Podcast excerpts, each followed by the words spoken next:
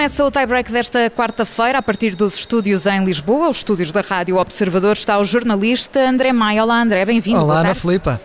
Falávamos há pouco desse jogo entre o Rio Ave e o Sporting. Sei que queres falar, como tema do dia, das suspensões dos castigos a Sérgio Conceição e também a Rubén Amorim. É, de um momento para o outro parece que mudou tudo. Tivemos agora nos últimos dias eh, esta discussão sobre qual seria o impacto que teria a ausência de Sérgio Conceição e também de Rubén Amorim nesta, nestes, nesta reta final do campeonato. No caso de Sérgio Conceição seria mesmo praticamente a reta final sem poder estar no banco, isto porque estaria suspenso durante 21 dias, ou seja, só poderia regressar no jogo da última jornada. Já Rubén Amorim tinha uma suspensão de seis dias, iria apenas falhar o jogo de hoje frente ao Rio Ave, mas de repente, no dia de hoje, chega esta notícia de que afinal eh, fica tudo em, em águas de bacalhau, como costuma dizer, e portanto vai ficar suspensa esse castigo, esses castigos a, a Sérgio Conceição e também a Rubén Amorim. Isto porquê? Porque o Tribunal Arbitral do Desporto uh, conseguiu interpor uma, uma providência cautelar e, portanto, está suspenso esse castigo. A decisão principal, em princípio, só vai ser conhecida depois do final da temporada, portanto, ao que tudo indica,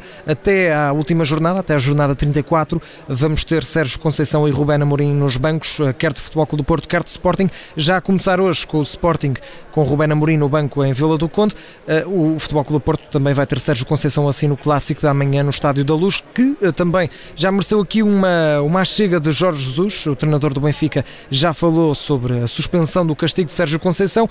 Diz que poderia analisar assim friamente, não quis falar muito muito sobre isto, mas deixou claro que era positivo ter o adversário no banco. Diz que é sempre bom os treinadores estarem no banco de suplentes e aqui também um pouco com fair play a dizer que ficou feliz, ficou uh, satisfeito com esta notícia. Uh, preferia ter o, o, Sérgio Conceição no banco de suplentes do lado adversário no jogo de amanhã, que vamos também acompanhar aqui Ana Filipa, esse Benfica Futebol Clube do Porto.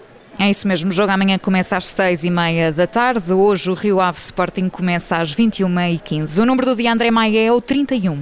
31 porque é a jornada que vai começar já daqui a 8 minutos, eh, quando começar o Marítimo Gil Vicente e também o Sporting de Braga Passos de Ferreira. Aqui destaque principal para este Braga Passos de Ferreira, porque é, é o jogo entre o quinto e o quarto classificado. A verdade é que eles estão separados por 10 pontos. Eh, é difícil o Sporting de Braga perder este quarto lugar para a equipa do Passos, mas se hoje o Passos vencer vencer a equipa do Sporting de Braga. São sete pontos para se definirem nas últimas três jornadas e tudo pode mudar. É muito complicado a equipa do Braga perder este quarto lugar, mas tendo em conta que é aqui um confronto direto, acaba por ter aqui um interesse ainda maior.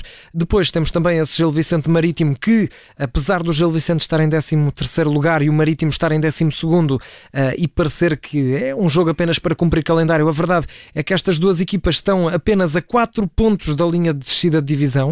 Uh, está totalmente caótica a luta pela, pela descida de divisão e pela, pela permanência. E portanto é um jogo que vai ter interesse também eh, precisamente por causa disso. E depois obviamente como não falar às 9 e um quarto temos esse jogo grande do dia. O Rio Ave Sporting os Leões se vencerem colocam uma pressão enorme na equipa do Porto que amanhã vai jogar ao Estádio da Luz. Se vencerem aumentam para 9 pontos a vantagem para o Futebol Clube do Porto. Ficam com via aberta para o título também esperando pelo resultado de amanhã. E é um jogo que também vamos acompanhar aqui nos espaços informativos da Rádio Observador por enquanto ainda não há 11, mas esse Rio Ave Sporting vai iniciar-se às 9 e um quarto da noite em Vila do Conde. E na memória do dia, André Maia, queres recuar 16 anos a um golo mítico?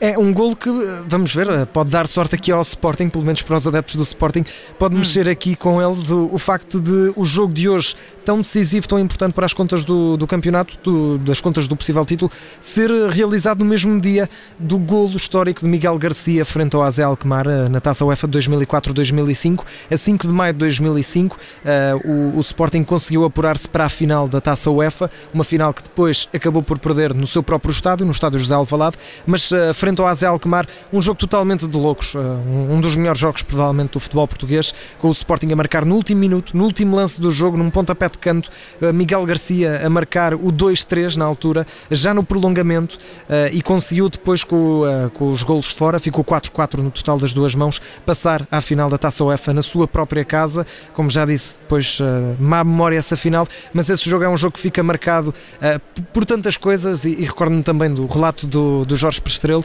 um dos relatadores míticos do, do futebol português, que, que, depois acabou por, por morrer uns tempos depois. Foi o último golo que ele relatou e, e, e, é, um, é um momento mítico para a história do Sporting.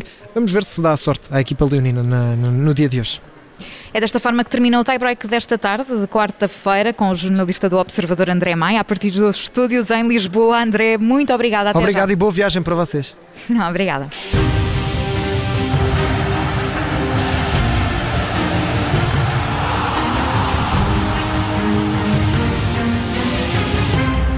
Nós hoje vamos regressar a Lisboa, mas até às 8 e um quarto, mais coisa menos coisa, ainda tem algum tempo para passar pelo Norte Shopping para conhecer a nossa equipa, para também conhecer os bastidores desta emissão especial. Estamos no Norte Shopping desde segunda-feira e por cá vamos continuar ainda durante mais um bocadinho, portanto, contamos com a sua visita. E já a seguir vamos atualizar as notícias e conto-lhe também quem é a nossa convidada de hoje do Conversas de Fim de Tarde. Então, João, precisas de ajuda? Não, Sara, obrigado. Vou ali ao Milênio ver se mete isto a andar. O quê? O caminhão? Não, o nosso negócio. Vamos lá. Para o financiamento da economia, o Milênio é o banco que está ao lado das empresas. Tudo para que o seu negócio retome a atividade e cresça. Por isso, vamos lá. Saiba mais com o seu gestor, numa sucursal ou em mileniobcp.pt. Milênio, aqui consigo. Banco Comercial Português S.A. Que lições podemos retirar hoje para o futuro no que diz respeito à comunicação das marcas? Qual vai ser o futuro da publicidade? O que mais preocupa as marcas na sua relação com as pessoas? No novo podcast, a Anunciar o Futuro, a Associação Portuguesa de Anunciantes e o Observador vão responder a estas e mais questões. Não perca, na rádio e no site do Observador.